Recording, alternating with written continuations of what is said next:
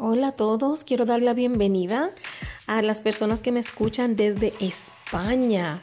Bienvenidos, muchísimas gracias por unirse al grupo de Estados Unidos, Puerto Rico, República Dominicana, Irlanda, todos juntos ahora escuchando aquí el programa Mabel. Le agradezco muchísimo, con muchísima humildad, de verdad que sí, con el corazón en la mano.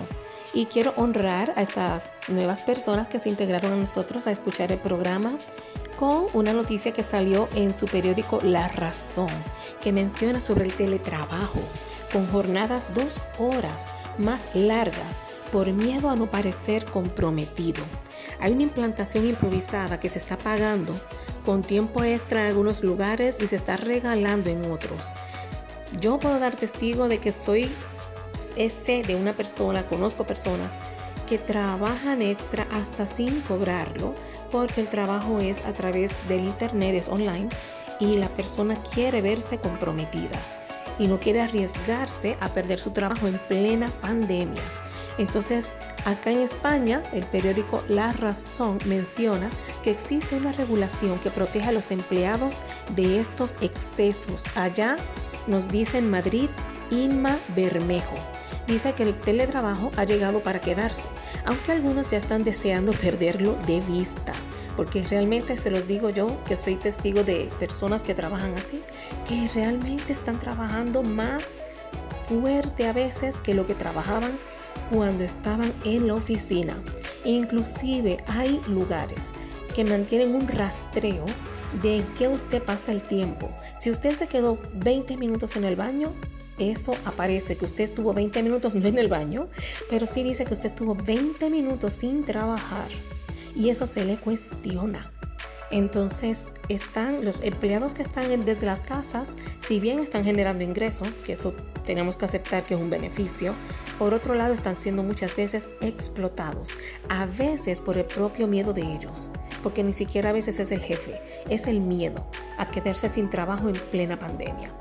Entonces dice aquí en el periódico La Razón que hay que gestionar ingentes cantidades de información a través de dispositivos tecnológicos, hay que ser productivos y lidiar con el cuidado de hijos y otros, pues trabajar desde la casa les ha aportado comodidad y libertad para establecer sus propios horarios. El teletrabajo tiene dos caras de una misma moneda. Tiene un carácter invasivo en una de ellas, no porque exista una legislación que no lo prohíba, sino porque el teletrabajo que se está aplicando en la cuarentena no es el modelo idóneo a seguir. Según un análisis de NordVPN recogido en Forbes, la revista Forbes, con el teletrabajo trabajamos al menos dos horas más que cuando íbamos a la oficina. Esta, mayor carga horaria de trabajo ha provocado que el 66% de empleados no quiera volver a teletrabajar cuando acabe el confinamiento, frente a solo 34% a los que sí les gustaría. Los expertos de la Universidad Oberta Catalunya explican cuáles son los motivos. ¿Por qué se emplea más tiempo? Bien, la falta de planificación puede ser uno de los principales motivos. En los centros de trabajo presenciales hay una rutina, unas pautas y unos roles bien delimitados, pero todo esto se vuelve fluido en el teletrabajo. La implantación total de este modelo, especialmente en España, donde no era muy popular, habría implicado una labor de adaptación tecnológica y organizativa. Pero la emergencia de la pandemia ha eliminado este paso, dando lugar a un teletrabajo improvisado y con fallos que se está pagando con tiempo extra. El exceso de información digital que recibimos tiene que ser digerida primero para seleccionar aquella que sea realmente útil para nuestro trabajo lo que suma a nuestra jornada minutos adicionales. Por otro lado, las demandas y los encargos son constantes, a todas horas y de diferentes vertientes, porque la comunicación deja de ser vertical para volverse transversal. tener que lidiar con el cuidado de hijos, personas mayores o dependientes hace que sea más complicado trabajar y que por lo tanto las horas de trabajo sean menos productivas y tengan que ampliarse. Y este factor afecta más a las mujeres que durante el confinamiento tienen más peso en las tareas del hogar. Ya a estas alturas deberíamos estar cambiando eso, ¿verdad?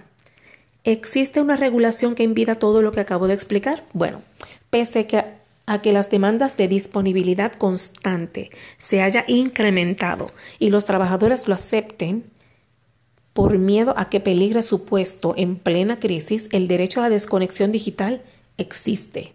Existe y se aplica de igual manera al teletrabajo.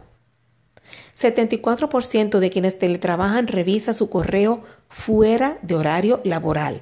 Si usted está trabajando en su casa, aproveche las horas de trabajo para también revisar el correo.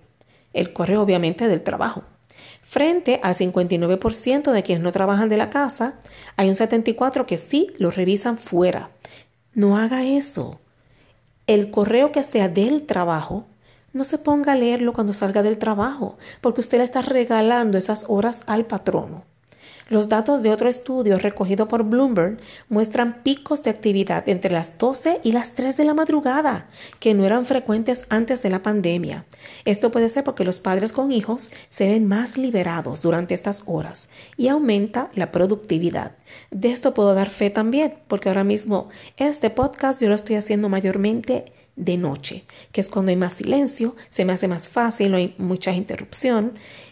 Eh, no hay mucha interrupción y aparte de eso no están escuchando tanto en el fondo sonidos de los vecinos, de perros, de, de alguien que está moviendo los trastes en la cocina. Nada de eso se escucha tanto. Entonces el problema es que cuando se trabaja hasta más tarde, se empieza a trabajar de nuevo a la misma hora.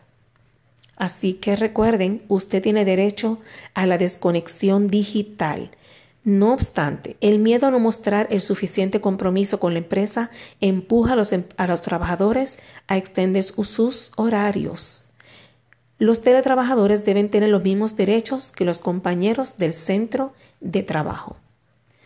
Así que hay que hacer convenios sectoriales que fijen las líneas generales. Pero, mientras tanto, diversos expertos consultados por el periódico La Razón desaconsejan que se establezca una regulación común, porque éstas deben quedar en manos de las necesidades de cada empresa y trabajador. Ya saben. ¿Cuáles son los errores que se están cometiendo?